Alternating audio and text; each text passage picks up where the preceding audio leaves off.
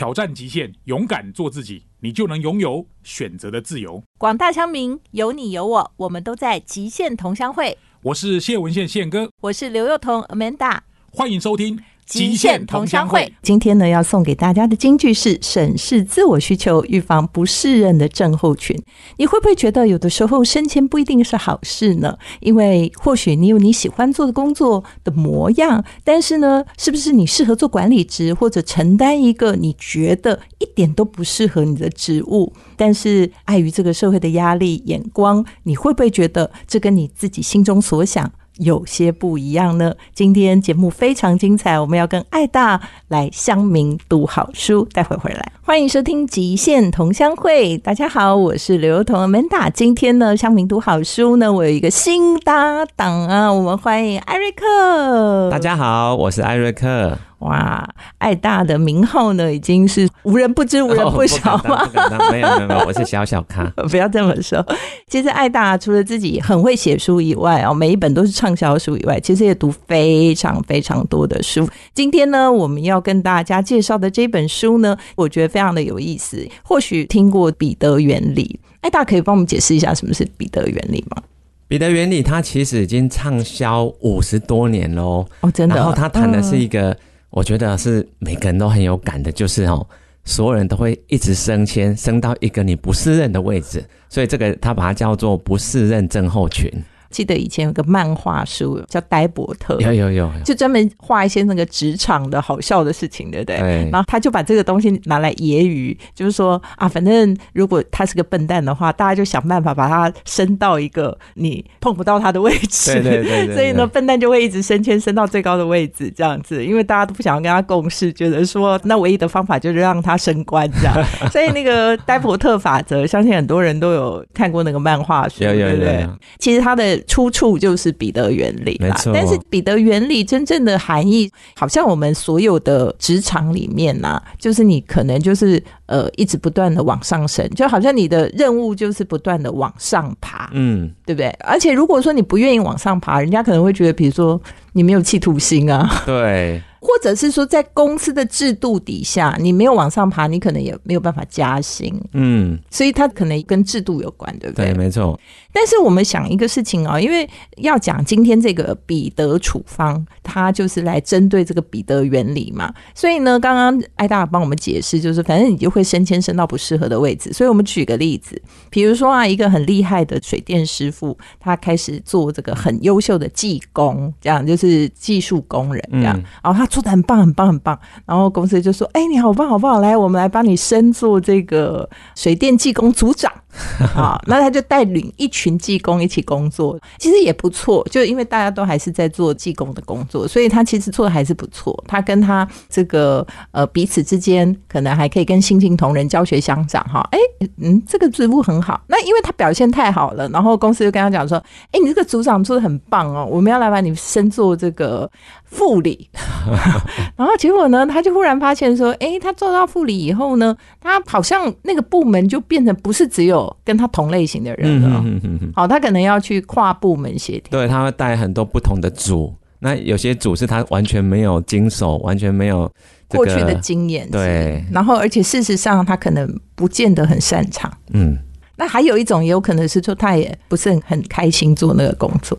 可能他很喜欢修东西，但他可能不会很想要。对，因为你财务部门打交道，请跟客户收钱，对对，因为你做到那个管理职，其实哦专业技能已经占的比重比较低了，嗯，反而是那种人际关系的技能占的比率很高。嗯嗯嗯，就等于说他的原来会的事情跟专长有点不符了。对。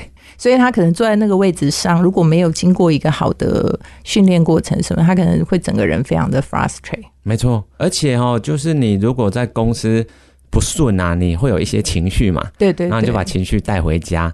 所以原本是家庭和乐的，然后你就发觉，哎，怎么老公当主管以后，整个家里气氛都变了。哦，哎，那现在在听这个节目的人，不知道有没有 类似会有共感的啊？因为我周遭好多人都是这样。我其实以前就是在外商嘛，外商其实升很快，对，可是很多就是升到主管就不适任，所以我看了好多例子哦，就马上很挫败。对，好，所以呢。惊世巨作出现。了，因为这个彼得原理已经是一个几十年的五十年了，五十年、五十三年的。原理嘞，所以大家都觉得说，好像它就是一个不太知道该怎么面对的事，好像它就是一个必然的命运的安排，感觉是无解的，无解的，就竟然出现了惊世巨作，有解有解 有解就是彼得处方，彼得处方，所以彼得原理就要靠彼得处方来解决。那艾大可以帮我们说明一下彼得处方的这件事情最核心关键是什么？其实哈，它有把它分成了两种。一种是属于个人的处方，告诉你说你个人遇到这个症状的时候，你要怎么解决。嗯，然后也有给管理者的处方比较稍微深一点，说等于说是上面的主管，你要升迁这些人的时候，你到底应该或者公司应该怎么做？对，但是他这些处方我觉得很很细啦，哈，嗯，所以它可以解决一些比较细的问题。啊，加起来好像有到六十几个处方，我天哪！对，但是我们不需要每个处方都用得 到，你要对症下药。对症下药。好，那到底要怎么样的对症下药呢？我觉得这个事情啊，大家千万不要听到说这个处方很多就很害怕，就想说，哎，这本书可能看起来会很辛苦。其实大家去书店有机会翻一下。它其实第一个字很大了，第二个呢，它里面非常浅显易懂。我觉得他这次整个的那个书籍编排跟写的方式是非常适合现代人的阅读。没错，而且彼得他虽然自己本身是个教授，是学界的人哦，对，可是他哦都是可以戳中大家的笑点，不不只是戳中要害，还戳中笑点，笑点吗？对，所以他你一直把它当故事笑话书，笑话书，因为他那个对职场描述，就觉得这个太好笑了。他就是让你觉得很有 feel，身临其境啦。对对对，看书的时候就是非常的有共感，这样。所以他后来是被很多企业界邀请去演讲，后来还当很多顾问。他明明是学界的，然后可是他就都是精准去打中你那个内心，觉得啊，就是这个就是这样啦，对啦，就是这样，嗯，所以很受欢迎。那在还没有进入整个细节讨论之前呢，艾瑞克可不可以帮我们介绍一个你觉得最有感的处方？有，他说吼。对个人来讲，然后其实很多人都会习惯性的就觉得升迁是一种好像就是光荣嘛，哈，嗯，可是啊，老实说，那个光荣。可能只是三分钟，接下来你要面对无穷尽的地狱。对，那你要灰头土脸要一整年。所以我们就发现敌人永远是自己。好，待会儿呢，我们就来进入这个彼得处方的世界。我们休息一下，马上回来。欢迎收听极限同乡会，每个星期五七点到八点呢，在 FM 九六点七环宇广播电台，在各大 Pockets 平台，你也可以搜寻极限同乡会。今天呢是乡民读好书，那我们邀请的这个客座主持呢，就是这个。无人不知、无人不晓的爱大，大家好，我是艾瑞克，没有，我是小小咖。啊，不会，你刚刚一直小小咖，那你说小咖，剩下都没有人大，就是那个什么畅销书新人啊，金石堂的新势力作家，新势力作家，对对，年度，而且我跟你讲，你知道那个新势力作家啊，后来我才发现，你必须写第一本书的时候。才能够做这件事，所以你太晚知道了，没有来开玩笑。好，那艾大，今天我们刚刚在讨论的这本书呢，就叫做《彼得处方》。好，那刚刚我们已经讲了，其实最大的敌人就是自己了。嗯，有的时候就是自己可能觉得不适任，或者说觉得还没准备好，但是被人家推上那个位置，或者。世俗的想法或者公司的想法，你就不得不接受，然后反而人生就跟着这样子一起乱套。对，没错。好，那我们今天就来谈谈说，那这本书里头有哪些观念？艾瑞克可以帮我们介绍一下吗？对，刚刚我们有提到，在个人方面的处方，哈，它大概就有四十几个，嗯，四十几个都是对个人。像第一个啊，我们刚刚提到一个问题，就是说这个感觉升迁好像是好事，对不对？可是问题是，你不需要。那个位置啊，因为每个人哈的需求不太一样，所以他的彼得处方三就提到说哈，你应该要列出你最喜欢的活动，然后去看你最喜欢的活动里面，在你新的位置上面，你还可以继续做吗？哦，有可能你会牺牲掉你原本最喜欢的事情，哎，哎，对，大家可能没想过哈，嗯。嗯，其实我觉得第一个是大家先要突破那个世俗角度，对，就是说其实不见得是升迁的位置越高越好。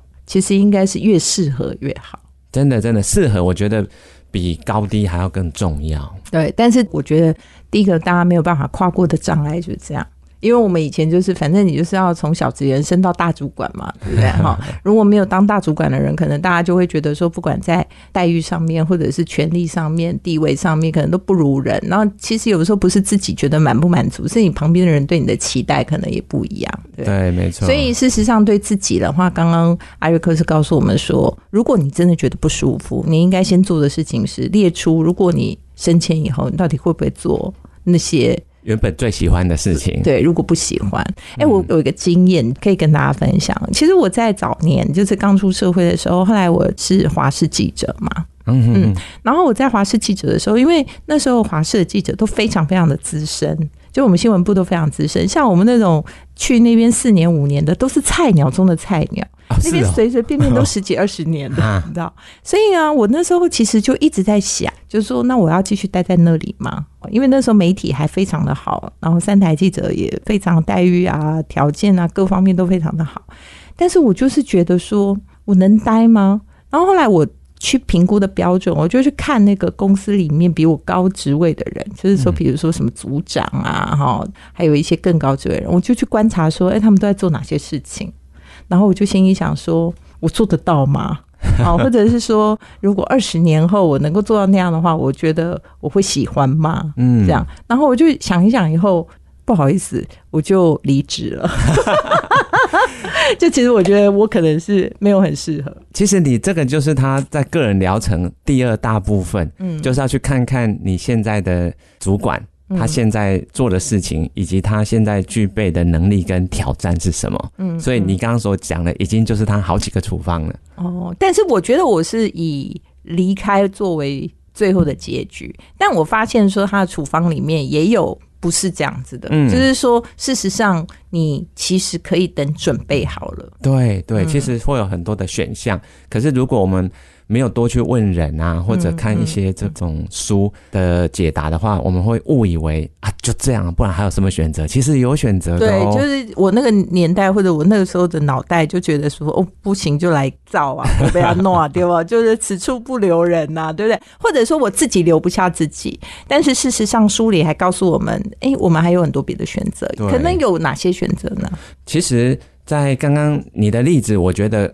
我完全可以感受，是因为我也做跟你一样的事。真的吗？对，我以前在外商，就是因为我们报告线有两条，一个是台湾区的总经理，对，另一个是美国总部的，比如说我们是行销部嘛，上面就是行销的美国的主管，就是他等于是 functional head 啦，对，就功能型的主管。结果我们开会要开两倍。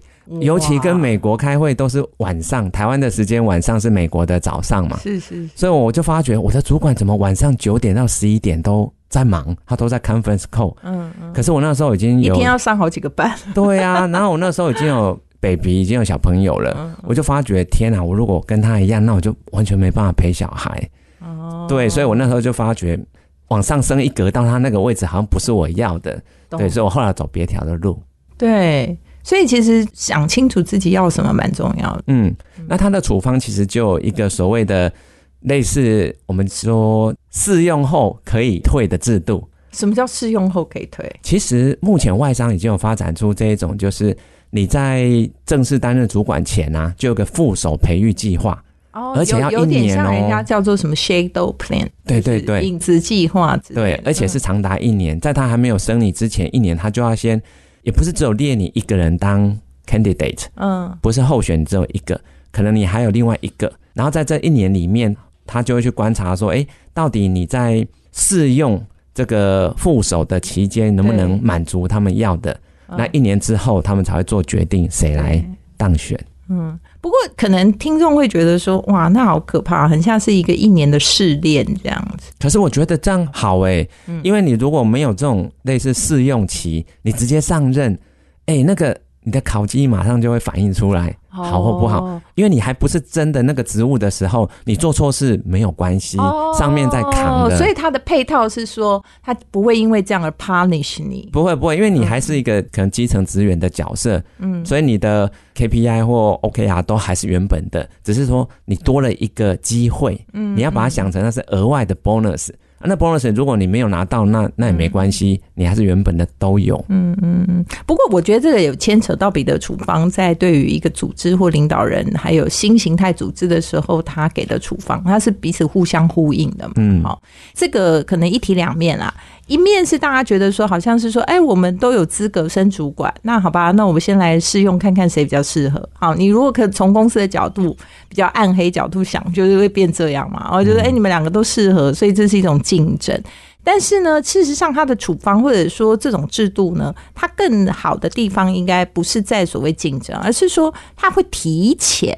嗯，不是说好像你等到两个人都已经具备升主管的条件，然后来竞争，而是这两个人其实他是没有的，不见得他是还具备完整的一个能够做主管的能力，但是呢，他提前让他有个练习的机对，会。练习，对，嗯。而且呢，某种程度是，哎、你也我也试试看你，你也试试看我，就是对。这个候选人，其实某种程度，你不是为了要去竞争，而是你为了要去尝试那样的工作类型或者那样的工作内容，跟你原来的想象到底有没有出入？最最多的大概就是，我们都常说见山不是山，就这一山望比那山高，就那山望，哎、都觉得很高，然后等到去了以后才发现说，那个山也不是我们爬的，对可怕、我们都太容易就是会幻想，幻想说，哎、升到主管很好，那那个其实是幻想。对不对？就想说，你看我现在都被主管压榨，人家说媳妇熬成婆了嘛，我一定要做婆婆，然后等到做婆婆发现有另外的压力。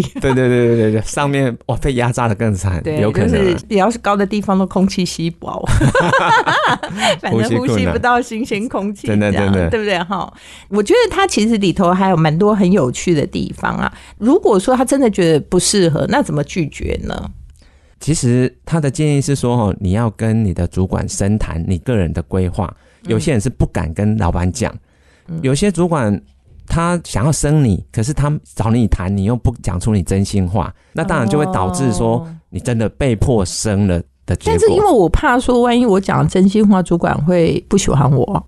其实不会，因为主管他也不希望说他生了一个，比如说副主管，结果你完全不是任，把他给拖累了。嗯，所以他还是希望你可以长长久久支持他，当他的副手。对所以我觉得深谈是必要的，嗯你不要不敢讲出来。因为如果是一个没有办法让你能够说出真心话的工作环境，或许那个工作环境也不是真的很好，哎，对，真的，你你讲到重点，对不对？哈，其实因为很多人的心里现在就是听我们的节目，一定在那边想：拜托，台湾的职场哪有可以讲真心话的呀？我我都可以读大家的心思。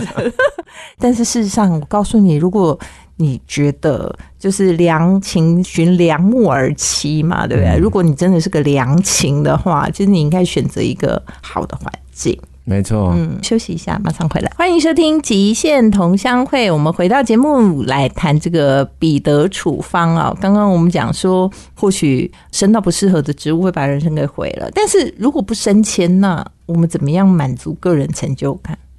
其实我们习惯的所谓成就啊，很多是外在成就，像职位或者说主管职，那就是一个外在成就。嗯但是内在成就，其实哈，我很喜欢一句话啦，是以前那个已经去世的国家文艺奖戏剧类得主第一届的哦，叫李国修教授。哦他说一个人啊，只要做好一件事，就功德圆满了。对我们现在人太贪心了，对，但是我认为那件事就是自我实现，嗯。因为自我实现这个东西就是你灵魂的渴望嘛，嗯。就是你来到人世间，你想要完成的，你把那件事情完成了，你就功德圆满啦。嗯。啊，那件事不见得一定要主管的位置啊。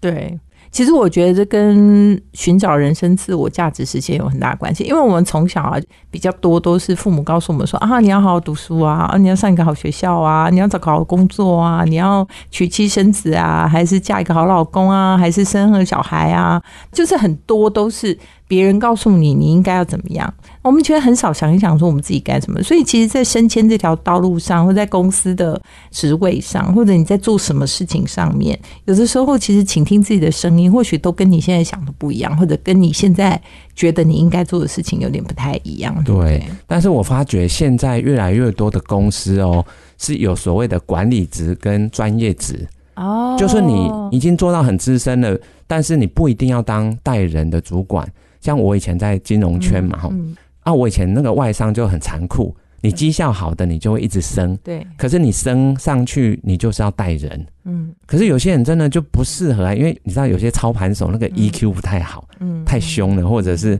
他们不太 care 别人的感受，嗯嗯，因为对他来讲数字绩效才是关键，可他带人就很吃亏。嗯。后来呢，我就发觉有一家像我后来去的一家金控底下的投信，规模很大，嗯他们就可以接受这一种很资深的操盘手来当副总哦。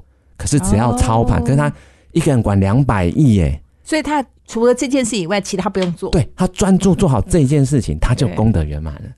所以副总而且薪水很高，但是他不用带人。哦可是你想想看哦，如果他两百亿，他操得好，他一年帮公司赚十趴就好，那是二十亿耶。对啊，他干嘛一定还要管人？对啊干嘛做一些有的没有的事情？所以我发觉有些公司所以我就刚刚讲那个厉害的水电工，他好好的修，所以他就是绩效最好，服务品质最好，然后为公司带来最好的形象，对最好的评价，对不对那他干嘛一定要去当什么好像跨部门协调的这种主管呢？对，所以彼得处方有一些疗程跟这个处方是给公司跟主管的，他就是要公司想清楚你真正要的目标是什么。你的目标对公司来讲，并不是把每个人往上升是公司目标，而，不是啊。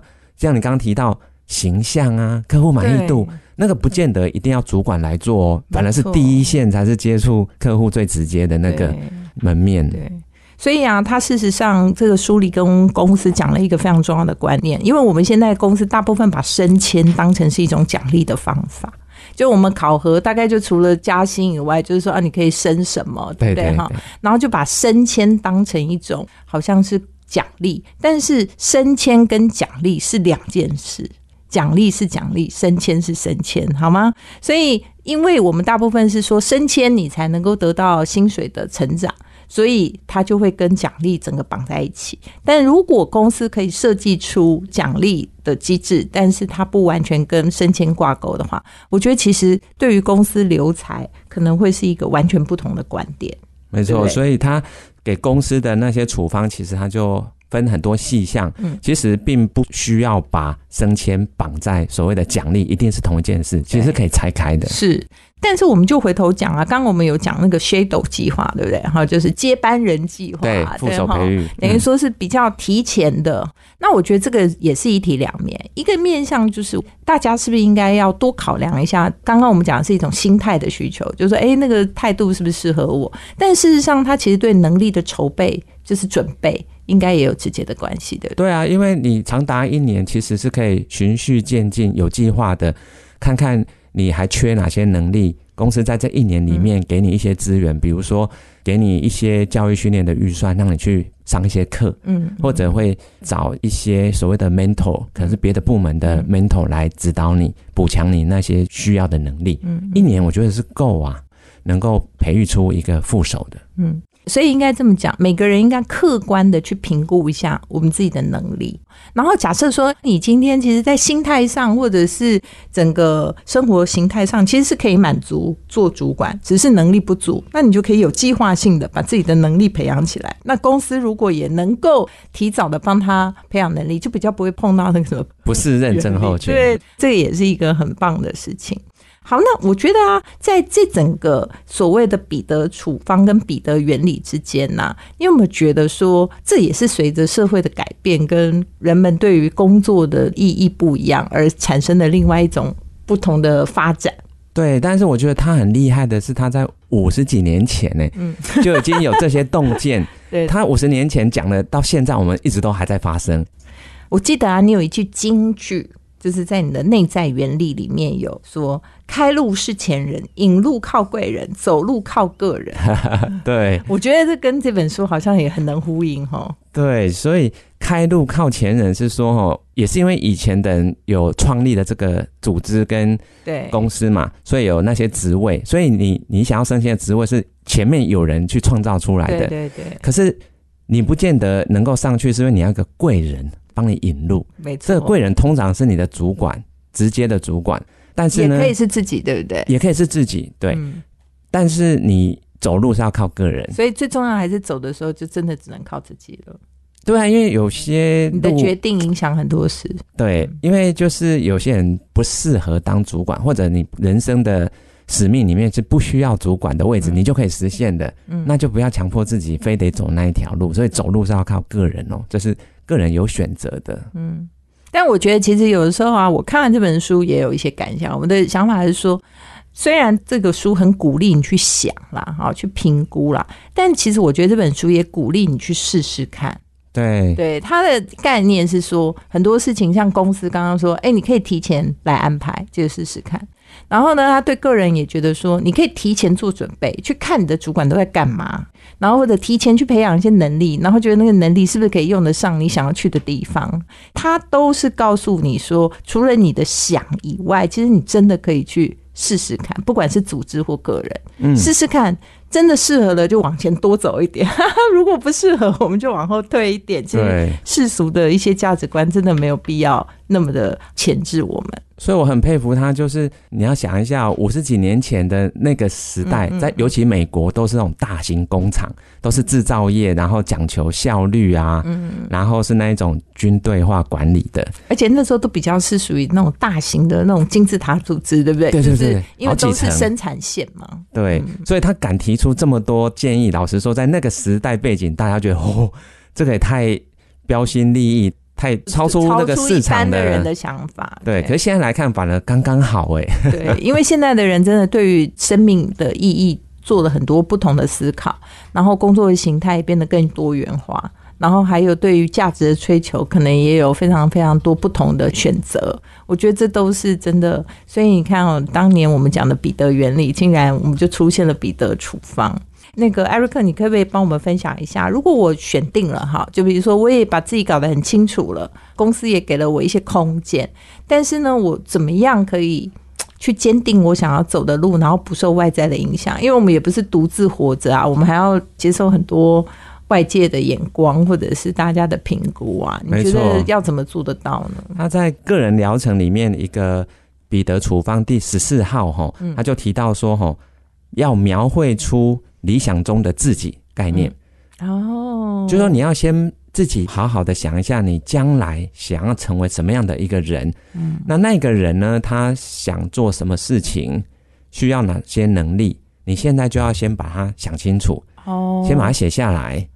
你有这一套已经明确的需求以后对，你再去评估看看，哎，升迁是不是必要的，以及需不需要跨部门哪些人的帮你，你才会知道取舍。懂，就是你有明确的蓝图，你就比较不会受到别人的影响。没错，没错，哦最怕的就是你随波逐流啊，对，哪边热门你就被风吹到哪里去了，结果发觉那根本就不是你要的。我了解。休息一下，马上回来。欢迎收听《极限同乡会》，我是刘幼彤 Manda。每个礼拜五七点到八点呢，欢迎和我们相聚这一个小时。那当然呢，也可以在各大 Podcast 平台搜寻《极限同乡会》。今天呢，乡民爱读书呢，我们介绍的是彼得处方，但是根据这个彼得原理，好不好？这在已经几十年的一个原理，反正就是人一定会升到自己不适任的位置，那感觉超绝望的。但是幸好出现了彼得处方，可能可以救我们大家脱离苦海。那这本书从刚刚的节目里面讨论了，说你个人可以怎么样，有什么处方，对自己能够把蓝图描绘的更明确，然后能够了解自己的能力还有需求，然后呢，看看主管他都在做些什么事情，是不是你想做的，然后还有你自己的价值观，然后以及你确认了目标以后要怎么样去坚守啊，不要受到外在的影响，但是也不是不能调整，人生其实保留弹性呢，海阔天空。那其实从另外一个面向上，我们也看到公司组织也应该为了留才，为了有更好的发展而产生一些跟以前不同的观念跟变化。所以呢，这个所谓的升迁跟奖励，它就是两件事。我们可以有奖励机制，但它不一定一定要跟升迁做很高度的捆绑。还有就是说，像刚刚艾达给我们介绍的这个，呃，可以有一种叫 shadow，就是让他提前去感觉好像练习，或者提前去尝试，他是不是适合去做一个主管或者升迁。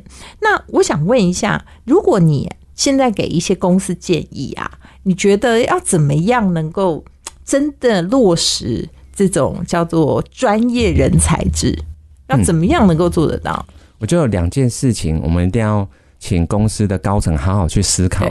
第一个就是说，如果你让企业文化觉得资深就一定要当主管，否则淘汰，嗯，你这个就会造成人才流失了。对，因为专业能力跟人际沟通能力有时候两个是不相干，甚至有一点点冲突的。对，有的人很专业，对不对？但是他就是喜欢我自己一个人就好啊，我不要跟别人有太多的。但我觉得管人好烦。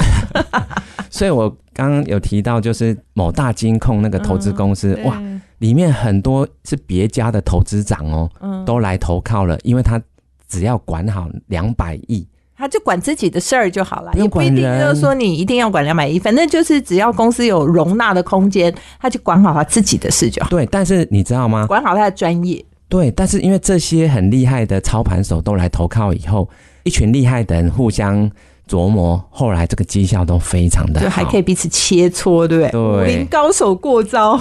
对啊，所以我刚去那公司，我吓到，然后哦，这这个都是以前我很崇拜的那些。知名的基金经理人都是得奖的哦，就都跑到同一家来了。所以，我们打破那个藩篱以后，就没有以前那个叫做一山不容二虎的这种问题，对不对？没错，反正大家是展现自己的专业嘛。而且，其中有一个是我认识的，然后以前在某一家公司跟我共事过，他已经做到副总了。可是他在前公司就常常发脾气。嗯，可是他到新公司以后啊。我就发觉他每天都笑嘻嘻的，很开心。嗯嗯，那他一待就待很久很久，所以你留才，你就要想清楚，专业职其实是一个很好的选项，不要让资深的觉得非当主管不可。这个企业文化是可以建立的。其实大家想一想啊，我们每个球队啊，绝对不是打最厉害的人当那个队长，好不好？我们看所有的球队，你去找。每个球队的队长都是人和，对不对？最会带领球队的人，最有那个好像球队精神，能够融合大家的人才当队长。但打最好的那个人就好好负责打球，就好对对对，很少说我们把那个打最好的说，因为你打最好，来你来当队长。那既然球队都是这样了，为什么公司一定要用这种方式把升迁跟这种好像人家的专业直接完全就是结合在一起？没错。那第二个就是。副手培育计划一定要做，嗯，因为你如果不花一年的时间去准备的话，你直接让一个不是任的主管升上去，然后又要撤换，那个其实杀伤力是蛮大的。那个才是真的看付出一个超级大的成本。对，宁可先投资，然后培育出一个适任的主管。嗯。太好了，今天呢，希望这个彼得处方呢，有解决了所谓不适任症候群的方式呢，希望能够给大家一些实用的这个技巧。今天非常谢谢大家的收听啊，我们也非常谢谢爱大，我们下次乡民爱读书再见喽，再见，拜拜，欢迎收听现场观点。今天呢，我们针对了长久存在的彼得原理啊，有同一个作者推出了这个彼得处方。其实感觉好像把我们压在心中的这个大石头呢，给卸下来了。似乎我们本来不管是不是适合我们，努力的往上爬是我们人生唯一的选择。原来它不是人生唯一的选择，它还有好多好多其他的选择。打开了，让我们看到，原来我们可以找到适合我们自己的工作，比我们要升到哪里更加的重要。所以结论就是，不要为了升迁而升迁，有些职位不属于我们，放手。希望我们可以拥抱的更多。谢谢今天收听《极限同乡会》，我们下周再见喽。